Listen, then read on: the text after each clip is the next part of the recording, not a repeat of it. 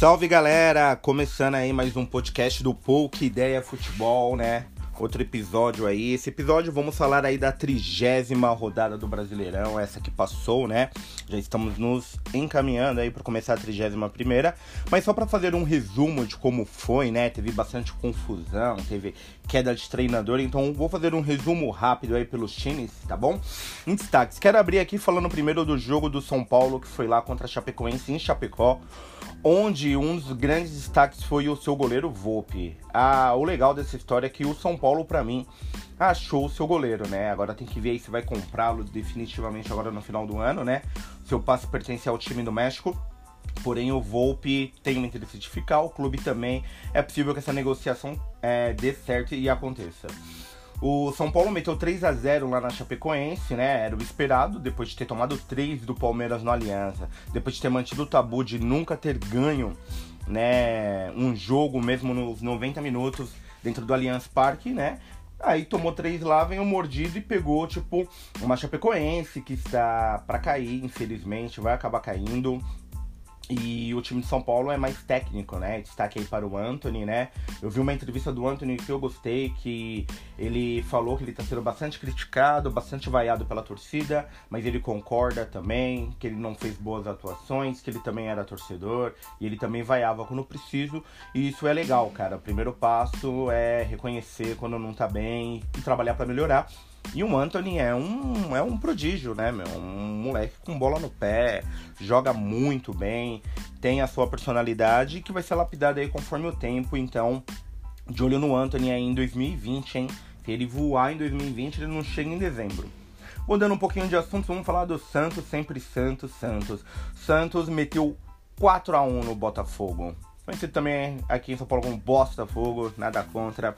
Mas o Santos deitou, né? Destaque aí pra comemoração do Marinho, que eu acho demais. O Marinho meteu logo a comemoração do VAR, mão na orelha. Esse Marinho é demais e joga muito a bola cá pra nós, né? O Marinho tem a pancada, tem uma paulada extraordinária. Mas o destaque do jogo foi o Soteudo, né? Meteu dois gols e dois golaços o baixinho é liso, é tipo um moleque jogando bola, é legal de ver. O futebol do Santos é legal de ver, né? O futebol do Santos com São Paulo é sempre assim. A única preocupação aí, meus amigos santistas, é que vocês tenham cuidado é, com o Santos no ano que vem, porque tudo leva a crer que o São Paulo não irá permanecer em 2020, né? Uma que ele tem muita tretinha com o presidente, e vocês sabem que treinador, quando tem briga com o presidente, não dura, não rola. A prova viva aí é o Carilli, né? Que não, não tinha um relacionamento legal com o Andrés, e o final foi o que todo mundo viu. Então, assim, e tem jogadores do Santos muito em destaque, né? Como o próprio Soteldo, que eu falei agora, como o próprio Carlos Sanches, que joga muita bola. E aí é de se preocupar se o São Paulo não permanecer e os clubes no mercado aí de dezembro levar esses caras. Aí o Santos não pode, na minha opinião, ficar todo ano vocês Santistas pensam, vai cair um novo raio, vai cair um novo raio, vai cair. Aí vem o Rodrigo, agora tá um menino lá, né? Que vocês acham que já vai ser o novo Rodrigo. Calma, pé no chão, pessoal. É. É, se vocês ficarem só dependendo de raios, raios, raios, vai se dar mal. Vocês têm que se livrar aí desse BO chamado Cueva aí, que vocês terão que pagar 26 milhões de reais por um cara que não joga, não participa. É, só é um problema fora do campo e esse dinheiro vai fazer falta, porque esse dinheiro o Santos poderia montar um time muito forte no ano que vem. Tá bom de Santos, né? Esse é o resumo. É, vai, vai terminar em terceiro, é um mega time. É, o que o São Paulo fez tem que se tirar o chapéu, né? E é isso, Santos. Vamos falar um pouco do Palmeiras. O Palmeiras recebeu, né, o jogo na sua casa contra o Ceará, né? E o Palmeiras teve em destaque o seu goleiro, né? O Everton. Ó, muitos palmeirenses sempre criticavam o Everton. Eu vi aí nos meus grupos de WhatsApp, alguns aí, né, davam uma cornetada nele. E esse jogo o Everton ele mostrou e provou o porquê da sua, da sua convocação, né? Porque ele sempre ele está sendo convocado agora pelo Tite e eu acho que com assim, merecido, né? Porque o cara pegou um pênalti e fechou o gol. O Ceará poderia ter empatado o jogo e ter virado o jogo se não fosse o goleiro do Palmeiras, que foi um destaque. Tão destaque foi que recebeu Elogios do Marcos, que para mim é um, é um dos maiores goleiros que eu vi jogar e, e é o ídolo único do, do Palmeiras e também querido por muitos torcedores de outros times, né? Pela sua, pela sua personalidade, pelo seu caráter, né? É um cara que todo mundo gosta. Então, um destaque aí, parabéns pro Everton. Que goleirão, hein? Hoje titular absoluto. E um probleminha aí, galera, só uma coisa aí negativa. Quando o seu goleiro é o destaque da rodada, isso quer dizer que o seu time foi engolido pode não ter tomado o gol, né? Teve aí o lance do VAR, né? Que eu acho que prejudicou o Ceará. Tava na mesma linha, só o VAR com três dimensões lá viu a, a linha mais à frente, né? Porém, não foi mostrada essa imagem é, pro público, pra mídia, então a gente avalia como quiser, né? Então, para mim, ali o VAR interferiu no jogo e o que garantiu mesmo a vitória do Palmeiras foi o o goleiro. E ó, só a última, observa última observação do Palmeiras, só para fechar.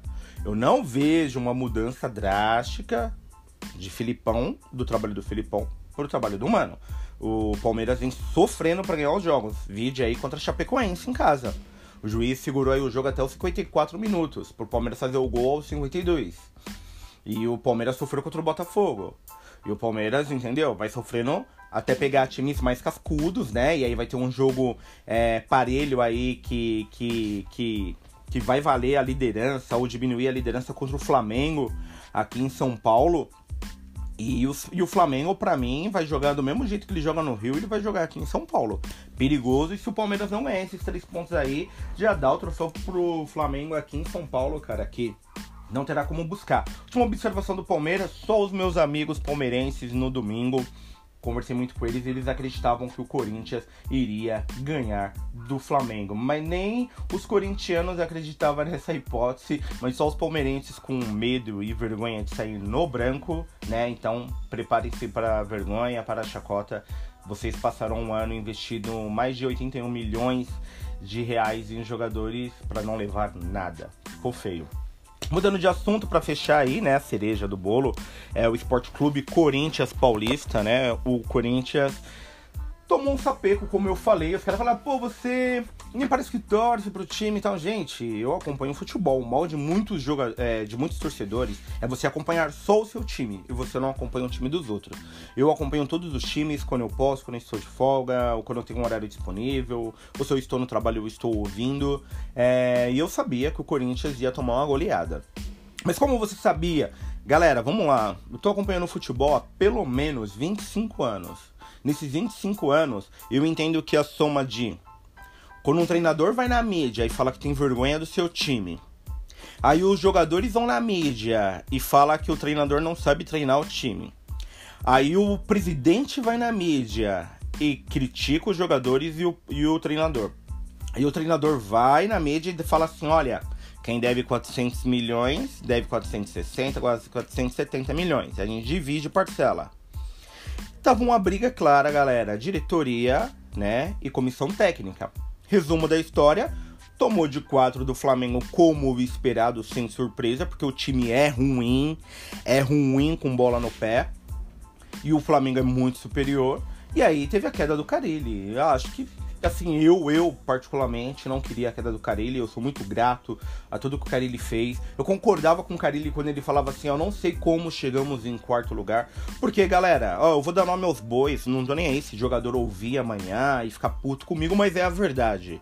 E a gente tem o direito e a liberdade de expressão e ela tem que ser usada porque muitas pessoas sofreram e morreram por esse direito. Então, não dá, mano, para você contar com Cleison, com Manuel, com Avelar, o Fagner parou de jogar bola. Entendeu? Só o Pedrinho é a válvula de escape, então todo mundo vai marcar o Pedrinho, né? O Matheus Vital é o meio-campo mais habilidoso que a gente tem, mas ele não tem uma personalidade que um meia tem que ter para decidir, tipo um Rodriguinho, um Thiago Neves, um Arrascaeta. Esses jogadores são muito de personalidade forte. Eu acho que o Vital vai chegar lá, porque ele tem muita qualidade de bola, muita personalidade. Talvez aí com um novo treinador ele consiga desenvolver isso, né? Mas. E também eu achei muito corpo mole de muitos jogadores que estavam afim logo da queda do Carilli. Você vê as entrevistas, ai, não ficamos tristes. Então, galera, como eu disse, só os palmeirenses, por não acompanhar muitos outros times, achavam que o Corinthians tinha alguma chance de empatar. O resumo de treta interna, problemas com o treinador, problemas com o presidente, né? Era o resumo dessa goleada. E eu tô com o presidente. O presidente, eu concordo com ele.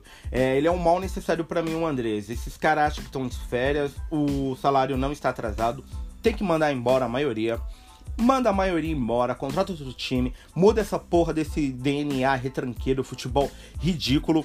Hoje eu vi no, no Instagram do Corinthians é, um clipe que somos raiz, que a gente não tem estrela no peito, porque a gente não vive de título, a gente vive de Corinthians. Legal, legal. Aí eu escrevi assim: puta clipe bonito. Pena que o futebol é ridículo, né? Podia ser ao contrário, um clipe feio e um futebol melhor. Fica a dica, né? Dessas desgraças todas que aconteceu aí com o Corinthians, a boa notícia. Assim, de desgraça antes da boa notícia. A mídia tá, mano, sem se, se analisando. Você pega aí os canais quando falam do Corinthians, tem um apresentadorzinho aí que eu não quero citar o nome, que ele fica falando. É, é, é, ele fica falando, é. O Corinthians é, está em crise, crise no Corinthians. Não, o cara quer fazer isso porque o cara precisa vender o Ibope, né? E quem vende mais Ibope no Brasil do que o Corinthians, com desgraça ou com notícias boas, é o Corinthians. Por isso que é a maior cota de TV paga hoje aí do Brasil, né? É o clube que mais arrecada, mesmo devendo o que deve né? Mas é o clube de maior arrecadação. Vem aí Thiago Nunes, tá chegando, né? Vamos ver. Eu acho que ele vai tomar pau aí nos primeiros jogos, que é normal, até ele fazer essa jogadorzada ruim, entender o que, o que tem que fazer, né? Vamos ver. E eu só tenho uma coisa a dizer. Nessa 31 primeira rodada, se o Corinthians ganhar, jogar bonito, ficou claro que os jogadores estavam contra o Carilli e eles é um bando de picareta se isso acontecer, um bando de sem vergonha, né? Porque ficou jogando, tirando o pé pro cara. Se perder hoje, para mim, foi o normal, o esperado desse time ruim. Agora, se voltar, ai, voar, aí ficou claro. Então é isso, galera. Esse é o pouco ideia, né? Vai ter aí a trigésima primeira rodada. Vou passar aqui rapidinho para vocês saberem quem vai jogar contra quem, né? E o horário aí para ficar facinho para vocês, tá bom? Então vamos lá, o Corinthians vai receber o Fortaleza do Rogério Ceni na sua casa na Arena hoje às 19h30. Teremos também o Santos irá lá em Havaí, em Havaí, né? Pegar o poderoso Havaí. Olha lá, chances de goleada às nove da noite. O Palmeiras, acho que é o jogo da TV, né? Palmeiras lá em São Januário pegar o Vasco do Pofechô. Aqui é o Pofechô. E o Pofechô tem um plano. Cuidado, hein? Caldeirão de São Januário. E o Tricolor soberano paulista vai pegar o tricolor soberano carioca, que é o Fluminense, aqui no Morumba. 7 e no Morumbi, vai ser jogão também, hein? É o ex-time aí do Diniz, né? Então é isso, galera. Tá vindo aí a 31 primeira rodada. Espero que vocês curtam. E dá um ok, dá um like, fala o que gostou aí do podcast. Fala lá na página, o Instagram é o arroba Pouca Ideia Futebol Clube. Um abraço, até mais.